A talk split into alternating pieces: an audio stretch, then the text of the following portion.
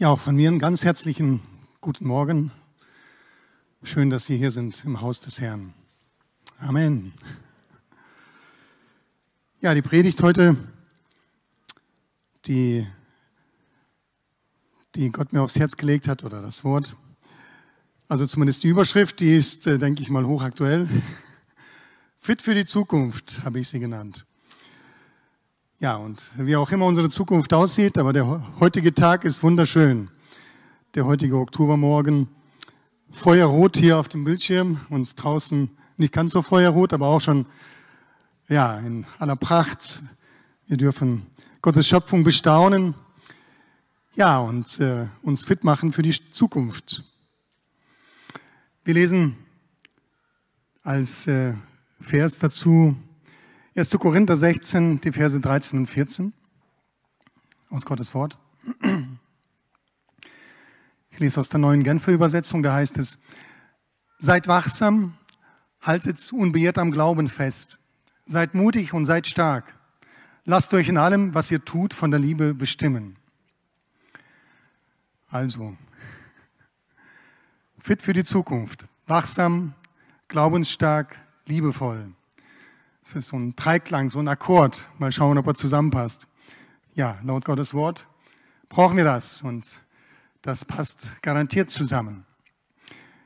Also bei uns im Büro und in der Wirtschaft ist das Motto Fit für die Zukunft natürlich äh, tagesaktuell, begleitet uns jeden Tag. Da kriegen wir Zeitschriften, kommen reingeflattert und äh, Seminare und so weiter. Ja, es heißt, die Unternehmen fit für die Zukunft zu machen. Digitalisierung und was alles dazugehört. Also es ist ein Dauerthema in der Wirtschaft auf jeden Fall. Es ist aber auch ein Thema, jüngst war ein Kunde bei mir, sie heißen ja Mandanten bei uns, der erzählte hier von dem regionalen Wirtschaftsforum hier in Villingen-Schwenningen. War ein ziemlich hochkarätiger Redner eingeladen worden und die Vertreter aus Politik und Wirtschaft waren da, auch unser, unser Volker Kauder, der sich eigentlich immer sehr stark auch für, gerade für verfolgte Christen eingesetzt hat und einsetzt.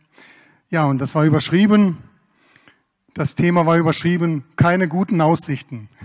Ich habe aber gegoogelt, das ist nicht zum ersten Mal, dass das Thema so dann heißt. Ne? Ja gut, und äh, er hat dann ein Bild von der Zukunft an die Wand oder für die Zuhörer gemalt, die war eher düster, die Zukunft nach seinem Bild, zumindest was für die Wirtschaft. Dann habe ich jüngst ein Interview gelesen von einem recht renommierten Historiker, auch zur aktuellen Lage in der Welt. Und äh, der meinte dann auch, dass wir als Menschheit, als Menschen, sichere und stabile Verhältnisse, wie sie zuletzt in den 90er Jahren zum Beispiel waren, vergessen können für die Zukunft. Und der hat dann ein Bild gebraucht. Ähm, bei den Olympischen Spielen gab es eine Disziplin Kajakfahren. Ich weiß nicht wie, Kajaksportler. Ich habe es nur in der Tagesschau gesehen, aber wer es ganz gesehen hat, er hat dieses Bild von diesen Sportlern für die Zukunft benutzt. So, das sind äh, Kajaksportler, sind dann unterwegs auf einem ziemlich ja, unruhigen Wassergewässer mit, äh, mit Stromschnellen und Hindernissen. Und hochkonzentriert müssen sie zusehen, dass ihr ihren Kajak da durch, ans Ziel bringen, durch, diese, durch dieses unruhige Fahrwasser. So, das war jetzt sein Bild von der Zukunft. Nun, wie auch immer. Aber dann habe ich dran gedacht, dass stabile und ruhige Zeiten eigentlich in der ganzen Menschheitsgeschichte eher die Ausnahme waren. Vielleicht haben wir uns in unserer, also in meiner Generation, Nachkriegsgeneration, beziehungsweise die den Krieg, den Zweiten Weltkrieg nur von den Erzählungen der Eltern und der Großeltern kennen. Vielleicht haben wir uns zu sehr daran gewöhnt, dass wir in so einer Sicherheit oder vermeintlichen Sicherheit leben oder gelebt haben. Aber ganz sicher waren für die ersten Christen, und an die richtet sich ja dieses Wort, waren es keine stabile und auch keine ruhigen Zeiten.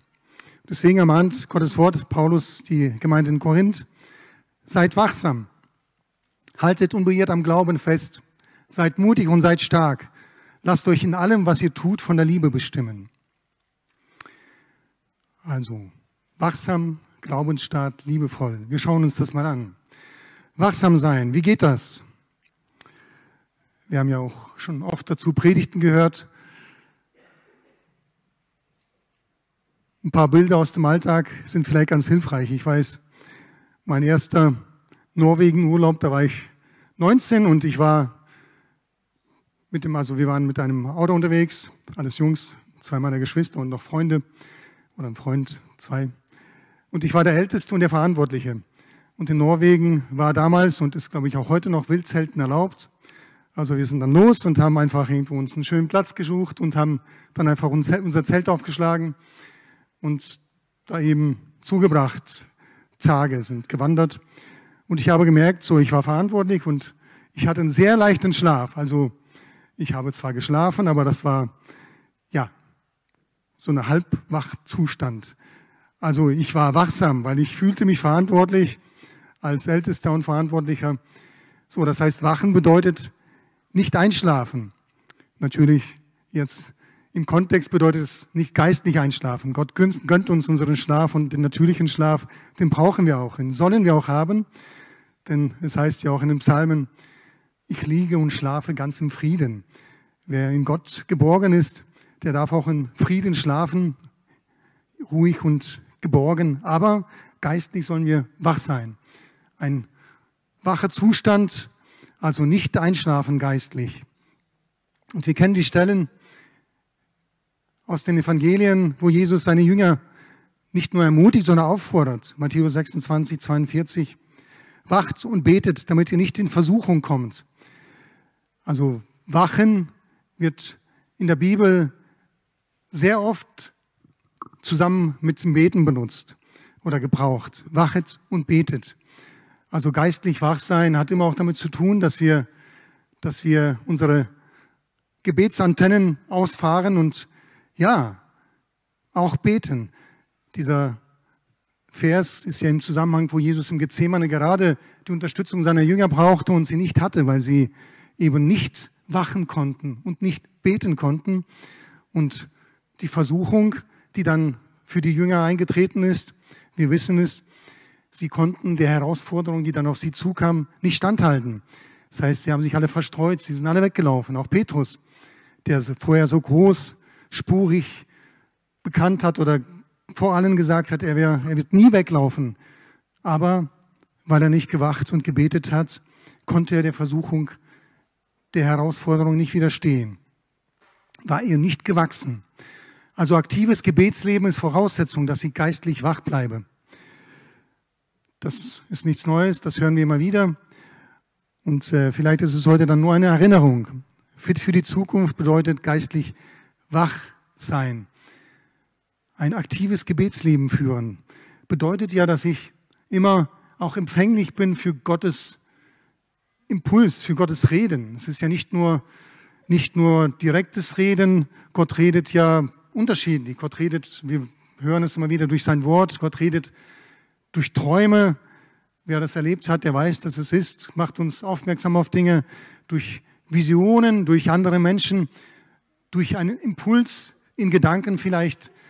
Das ist alles Gottes Art, mit uns zu kommunizieren. Und nur wenn wir, wenn unsere Gebetsantennen sozusagen ausgefahren sind, wenn unser Gebetsleben intakt ist, dann sind wir empfänglich dafür und können auch reagieren, können auch unterscheiden. Wachsam bedeutet ja, wachsam zu sein bedeutet, auch die Welt richtig zu beurteilen, das Geschehen in der Welt. Das haben wir ja schon gehört, als unser Gastprediger da war vor zwei, drei Wochen. Das Weltgeschehen richtig zu beurteilen, da gehört geistliches Wachsein dazu. Das ist, gehört nicht nur Information dazu, auch das, aber vor allem das richtig einzuordnen von Gott her, da müssen wir wach sein, wachsam sein. Ja, was hält uns davon ab, wachsam zu sein. Wir haben schon gesagt, es ist, wenn wir das Gebetsleben nicht pflegen, wenn wir mit Gott nicht verbunden, nicht verbunden sind, aber auch etwas anderes. Nämlich, wenn das Leben ruhig und sorglos ist, besteht die Gefahr, dass die Wachsamkeit nachlässt und wir für den Feind eine leichte Beute sind. Das ist interessant. Wir wünschen uns als Menschen eigentlich ein ruhiges und sorgloses Leben. Wenn man jetzt eine Umfrage machen würde, würden wahrscheinlich alle lieber ruhig und sorglos ankreuzen als herausfordert und unruhig oder, oder, oder herausfordert und unsicher. Ja, wir wünschen uns das. Und, das, und trotzdem ist ein zu ruhiges und sorgloses, Leben hier auf der Welt, gerade für Menschen, die mit Gott, mit Jesus unterwegs sind, birgt Gefahren. Das war schon immer so. In Richter 18 gibt es da eine Geschichte, könnt ihr zu Hause nachlesen. Ich lese nur äh, ein paar Verse, Vers 7 und dann in folgenden geht es dann auch weiter. Es geht dann um die Männer aus dem Stamm dann, die wollten noch, suchten noch nach mehr Land und da heißt es, da gingen die fünf Männer hin und kamen nach Lais. Und sie sahen, dass das Volk, das darin war, in Sicherheit wohnte, nach der Art der Zidonier, ruhig und sorglos. Und es war niemand im Land, der ihnen etwas zuleide tat. Sie besaßen Reichtum und wohnten fern von den Zidoniern und hatten mit keinem Menschen etwas zu tun. Und dann heißt es weiter, jene aber nahmen mit, was Micha gemacht hatte, samt dem, was ein Priester gewesen war, und überfielen Leis ein stilles, sorgloses Volk und schlugen es mit, es mit der Schärfe des Schwertes und verbrannten die Stadt mit Feuer. Also für diese Stadt Leis, die so ruhig und sorglos, für die Menschen, die da ruhig und sorglos für sie, vor sich hin lebten, reich waren, mit keinem was zu tun hatten, keine Verteidigungsstrategie hatten für ihre Stadt, keine Verbündeten, war das eigentlich der Untergang. Das war, das war, ja, ihr Ende. Und auch, wir übertragen das natürlich ins Geistliche heute und da gilt es für uns, dass Sorglosigkeit und falsche Sicherheit und auch mangelnde Verteidigungsbereitschaft oder Wehrhaftigkeit und auch Mangel an Verbündeten, sie machen uns angreifbar für den Feind. Also Sorglosigkeit, falsche Sicherheit ist für uns als Christen überhaupt nicht gut. Habe ich mir aufgeschrieben. Braucht Deutschland eine Verteidigungsarmee? In der Zeitung stand gestern, Heckler und Koch hatte Stress mit Demonstranten vor seinen Toren, die, naja, da werden ja Waffen produziert für die Bundeswehr, für die Polizei und für andere, für andere Länder. Gut, man kann sich darüber streiten. Aber wie ich die Bibel verstehe, hat jeder Staat und auch unser Staat von Gott her auch das Mandat, nicht durch Steuern einzutreiben, wir lesen das in Römer 13, sondern auch das Mandat für seine Bürger zu sorgen und sie zu schützen.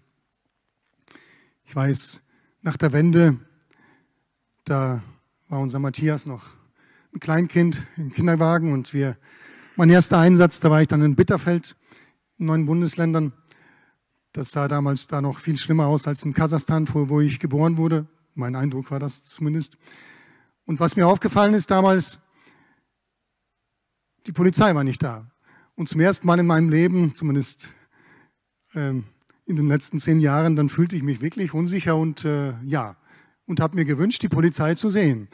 Und als ich dann die Firma, die ich geprüft habe, dann äh, gehört habe, dass da nachts ein tonnenschwerer Safe mit dem Lastwagen mitgenommen wurde und die Polizei kam nicht oder kam erst, als alles weg war, dann dachte ich, nee, das ist nie, überhaupt nicht gut, wenn, wenn im Land keine Sicherheit herrscht, keine Ordnungsmacht, Polizei und auch keine, keine Verteidigungsarmee oder Strategie da ist.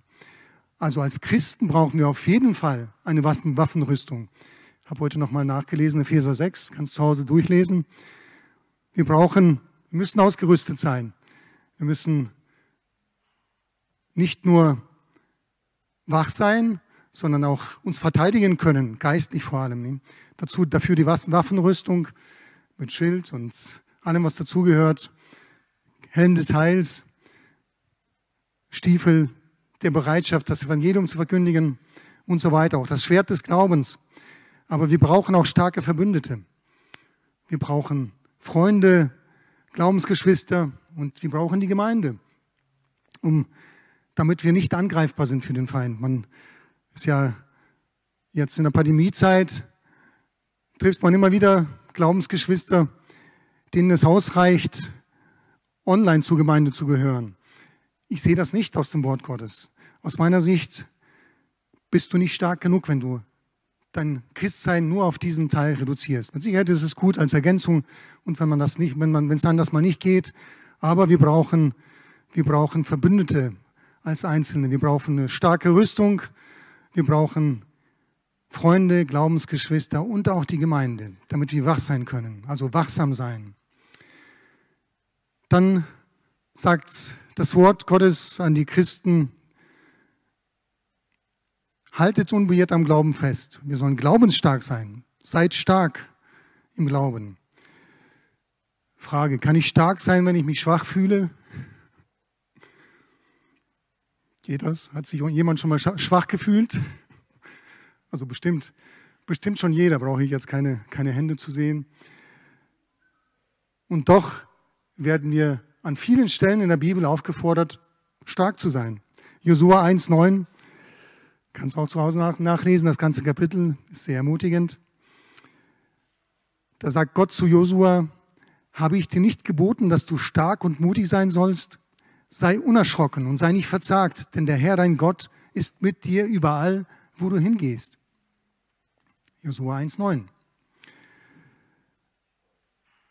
Letzten Sonntag haben wir die Predigt, eine Predigt gehört über die, unsere Identität in Christus. Bedeutet auch, wenn ich in Christus ein neuer Mensch bin, eine neue Schöpfung, dann habe ich auch Zugang zu Gottes Kraftquellen. Das ist meine neue Identität. Und manchmal denke ich, und da bin ich fest überzeugt davon, es ist tatsächlich notwendig, dass wir als Christen einfach mal auch den Schalter umlegen. Und das ist nur, das ist dann keine Autosuggestion. Also, du sollst und darfst sagen, auch wenn du schwach fühlst, ich will stark sein im Herrn. Oder ich bin stark im Herrn. Es gibt auch eine Stelle in den Propheten, Joel 4,10, auch eine interessante Stelle. Da heißt es, Schmiedet eure Pflugscharen zu Schwertern um und eure Rebmesser zu Spießen. Der Schwache spreche, ich bin stark. Der Schwache spreche, ich bin stark. Wenn du dich schwach fühlst, dann erinnere dich daran, wer du in Christus Jesus bist. Du bist eine neue Schöpfung, du bist sein Kind. Du bist nicht irgendjemand und du bist, vielleicht fühlst du dich schwach, aber in Jesus ist dir alles gegeben, um stark zu sein, um als Überwinder zu leben und zu handeln. Als der Disney-Film König der Löwen rauskam, dann hatte ich Grund, meine Kinder mit reinzunehmen und auch mit Freundinnen angeschaut. Irgendwie hat mich das total inspiriert, diese Geschichte. Der kleine Simba wird äh, von seinem Onkel dazu gedrängt oder aufgefordert oder über, überredet, wegzulaufen, weil er schuld sein soll an dem Tod seines Vaters. Er ist ein Versager und ein Nichts und er läuft weg. Und dann irgendwann mal muss er sich aber seiner Vergangenheit stellen. Und dann große, große Szene und da hört er die Stimme seines Vaters, die sagt ihm, erinnere dich, erinnere dich, wer du bist. Du bist nicht ein Versager, du bist mein Sohn, du bist ein Sohn des Königs. Und äh, das spricht auch Gott zu dir und mir. Erinnere dich, ab und zu brauchen wir diesen, dieses Wort von Gott. Erinnere dich, wer du bist. Du bist nicht ein Versager, du bist nicht einfach irgendjemand, der es nicht schafft, sondern du bist ein Sohn des Königs, eine Tochter des Königs. Wir sind seine Kinder, sein Volk, sagt die Bibel. Ja, und manchmal dauert das, bis man sich, bis es vom Kopf bis ins Herz gelangt. Aber da bist du in guter, guter Gesellschaft, nicht nur heutzutage, sondern auch bei den Menschen der Bibel. Wir lesen dazu Apostelgeschichte 16, die zwei Verse 23 und bis 25, nein, drei sind es. Kennen wir. Paulus und Silas in Philippi, sie predigen das Wort, Menschen bekehren sich, sie sind begeistert, aber nicht alle sind begeistert. Und dann lesen wir, und nachdem sie ihnen viele Schläge gegeben hatten, nämlich Paulus und Silas, warfen sie sie ins Gefängnis und geboten dem Kerkermeister, sie sicher zu verwahren. Dieser warf sie auf solchen Befehl hin ins innerste Gefängnis, also ganz weit nach unten, ins Verlies, und schloss ihre Füße in den Stock. Um Mitternacht aber beteten Paulus und Silas und lobten Gott mit Gesang und die Gefangenen hörten ihnen zu. So, ich weiß nicht, zu welcher Tages- oder Abendzeit Paulus und Silas ins Gefängnis geworfen wurden. Also, wenn ich mir vorstelle, nicht nur angekettet, sondern in den Stock. Ich weiß nicht, ob jemand in einem Museum dieses Folterwerkzeug gesehen hat. Füße in den Stock, da kannst du sie gar nicht bewegen. Also das sind Fußfesseln, noch nichts dagegen.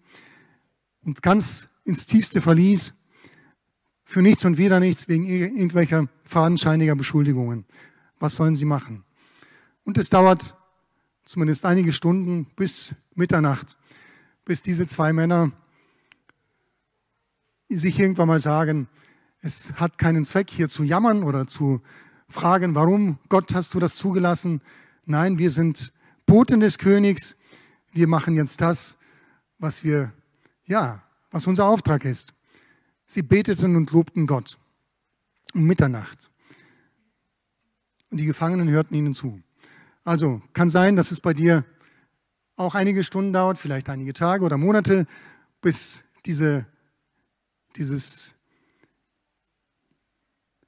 ja, diese Erfahrung, dieses Überzeugtsein, dass du zu Jesus gehörst, dass du in Jesus alles hast, dass er der König ist und du bist sein Kind, sein Sohn, seine Tochter, dass du dann anfängst zu beten und Gott zu loben.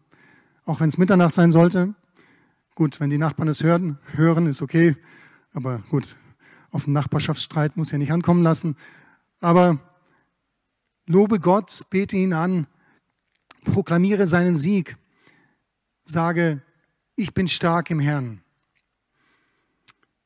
Und dann sagt Paulus, aber schreibt Paulus an die Korinther in 2. Korinther 12, 10, darum habe ich Wohlgefallen an Schwachheiten, an Misshandlungen, an Nöten, an Verfolgungen, an Ängsten Christus willen. Denn wenn ich schwach bin, dann bin ich stark. Scheinbarer Widerspruch, aber das ist nur scheinbar ein Widerspruch. Paulus war stark nicht aus seiner Stärke heraus. Er wusste, er ist als Mensch nicht stark genug. Aber wenn er schwach ist, dann ist die Stärke Christi da und in ihr ist er stark. Wenn ich schwach bin, dann bin ich stark. Das dürfen du und ich auch sagen. Ich bin stark, wenn ich schwach bin, bin ich stark durch Jesus. Er wusste, seine Glaubensstärke ist nicht sein Verdienst, sondern die kommt von Jesus. Also,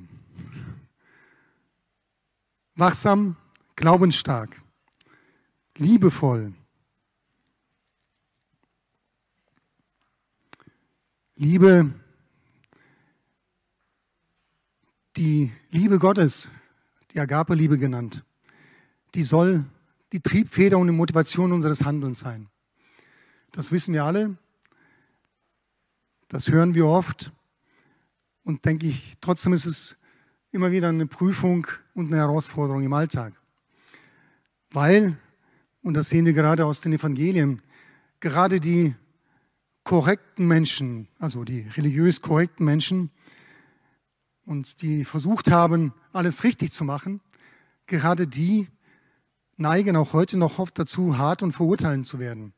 Da ist die Gefahr der Selbstgerechtigkeit groß, gerade bei denen, die so perfekt sein wollen und sich anstrengen, dreimal die Woche fasten und was auch immer tun. Deswegen hatte Jesus die größten Auseinandersetzungen mit den religiösen Führern seiner Zeit. Sie wollten, ich denke, das ist, ja, das ist bestimmt, kann man das mit Fug und Recht sagen, sie wollten Gott gefallen, aber sie haben irgendwie das Wesentliche verpasst. Sie haben aus eigener Kraft versucht, gerecht zu sein und so wurden sie selbstgerecht.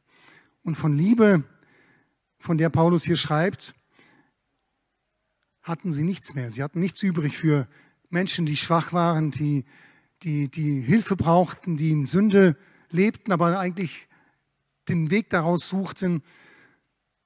Sie hatten dafür diese Menschen nichts übrig. Und das ist, sagen wir so, die Gefahr, die ist immer da, auch bei uns Christen. Und ja, wie bleibe ich in der Liebe Christi? Alle, die wir Jesus angenommen haben, die haben wir, ja, wir haben letzten Endes die Liebe Gottes erfahren. Ich weiß nicht, wie es bei dir war. Ich denke, jeder, der Jesus kennengelernt hat, der hat diese Liebe gespürt, auch erfahren und auch die Liebe zu anderen plötzlich gehabt. Zu Menschen, die er vielleicht vorher verachtet hat, konnte er Mitleid empfinden für sie. Und ja, den Wunsch, denen zu helfen. Wie bleibe ich in der Liebe Jesu? Da gibt's, habe ich jetzt mir drei, drei Hinweise aufgeschrieben, indem ich auf Jesus schaue. Hebräer 12, die ersten zwei Verse lesen wir dazu.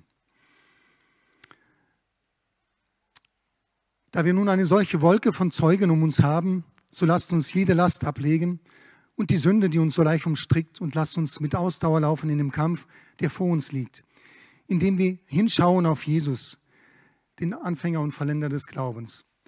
Andere Übersetzung, aufschauen auf Jesus. Die Häupter heben und auf Jesus schauen, auf sein Vorbild, also auf ihn schauen, immer den Kontakt aufrechterhalten zum, zu unserem Herrn. Nicht, nicht auf die Dinge schauen, die wir richtig oder falsch machen sollen, sondern auf Jesus schauen.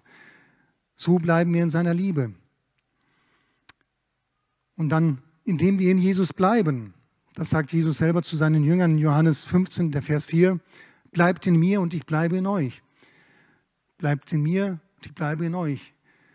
Bleibe ich in Jesus, dann bleibt er auch in mir, dann bleibt auch seine Liebe in mir. Jesus ist Liebe, Gott ist Liebe, sagt Johannes in den Briefen. Gott ist Liebe und Jesus ist die Liebe Gottes. In Jesus ist die Liebe Gottes. Wenn ich in ihm bleibe, dann bleibe ich, dann bleibt auch Jesus in mir und seine Liebe bleibt in mir.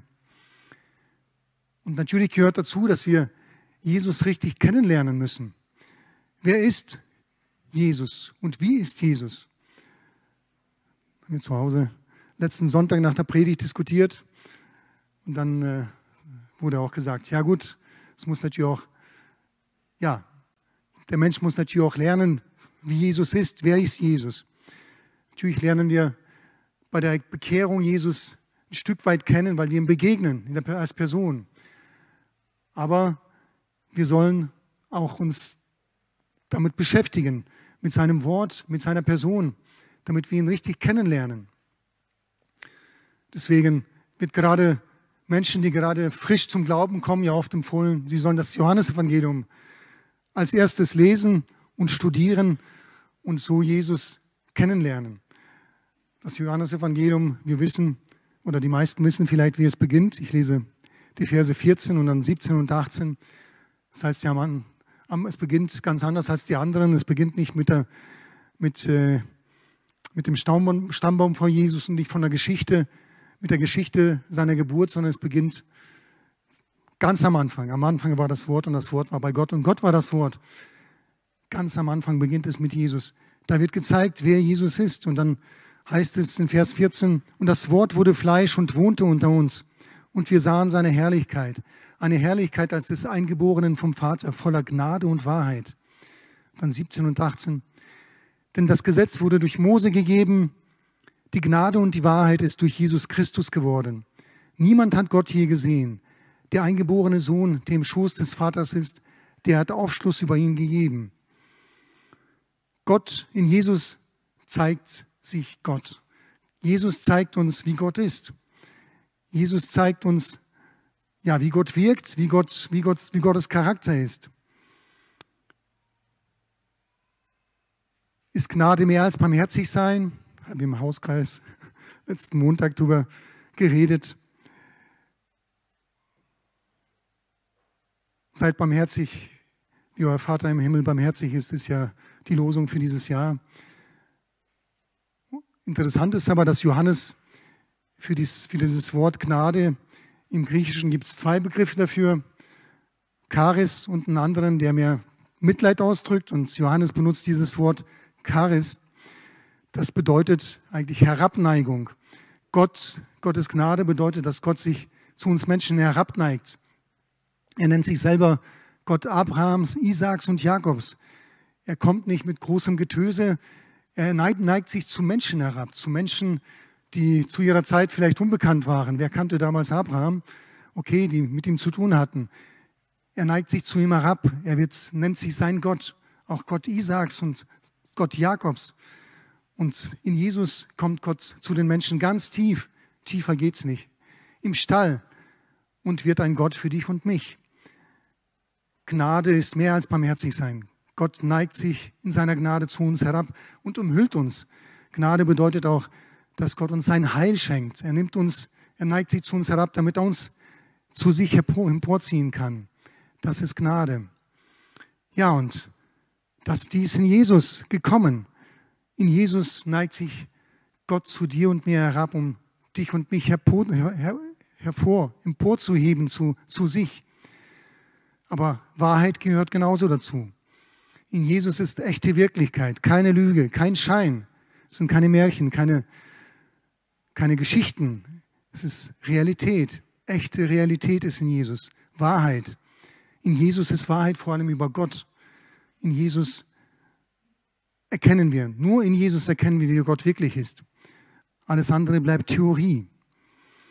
Aber Jesus zeigt uns auch die Wahrheit über die Menschen, über uns Menschen. Und deswegen lesen wir in Lukas 5, Vers 8, die Begegnung mit Jesus offenbart den Menschen, die unterwegs waren mit Jesus, auch sich selber, Wahrheit über sich selber. Lukas 5, Vers 8 sagt Petrus, als aber Simon Petrus das sah, fiel er zu den Knien Jesu nieder und sprach, Herr, geh von mir hinweg, denn ich bin ein sündiger Mensch. Hat Jesus Petrus gesagt, du armer Sünder, hat Petrus gesagt, das und das hast du falsch gesagt, gemacht? Nein, hat er nicht. Eigentlich war das eine klasse Situation, erfolgreiche Situation. Und trotzdem erkennt Jesus, äh, Petrus in der Begegnung mit Jesus, dass er ein sündiger Mensch ist. In der Begegnung mit Jesus erkennen wir auch die Wahrheit über uns selbst als Menschen. Und deswegen kann Paulus und muss Paulus sagen, ich weiß, dass in mir, in meinem Fleisch nichts Gutes wohnt. Und in Römer 1 sagt er dann auch, alle haben gesündigt und ermangeln des Ruhmes vor Gott. Keiner kann als Mensch vor Gott bestehen. Das ist auch, gehört auch zur Wahrheit. Dann heißt es, oder haben weise Menschen das so formuliert, Gnade ohne Wahrheit führt die Menschen in die Irre und hört auf, Gnade zu sein. Wahrheit ohne Gnade zerstört die Menschen und hört auf, Wahrheit zu sein. Noch einmal.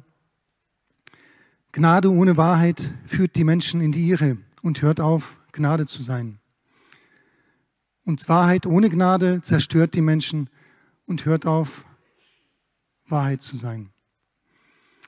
Und ein altes Sprichwort sagt, Wahrheit ohne Liebe ist brutal und Liebe ohne Wahrheit ist Heuchelei. Und in Wahrheit reagieren deckt auf, was falsch gelaufen ist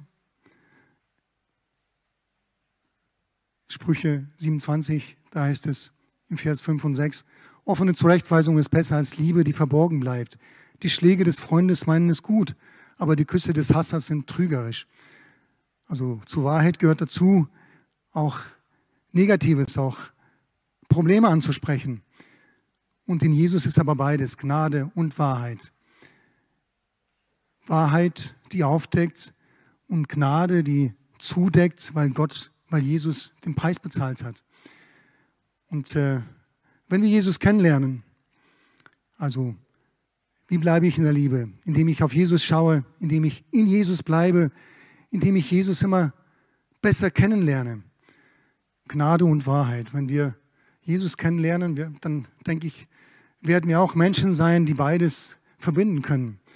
Die die Wahrheit sagen können, ohne einfach zu verurteilen, weil wir auch den Nächsten lieben können. Gnade und Wahrheit. Deswegen fasst es Johannes in 1. Johannes 4,19 in einem Vers auch noch so zusammen. Wir lieben ihn, aber auch überhaupt, wir lieben ihn, weil er uns zuerst geliebt hat. Wir können lieben, du und ich, wir können lieben, weil Jesus Christus uns zuerst geliebt hat.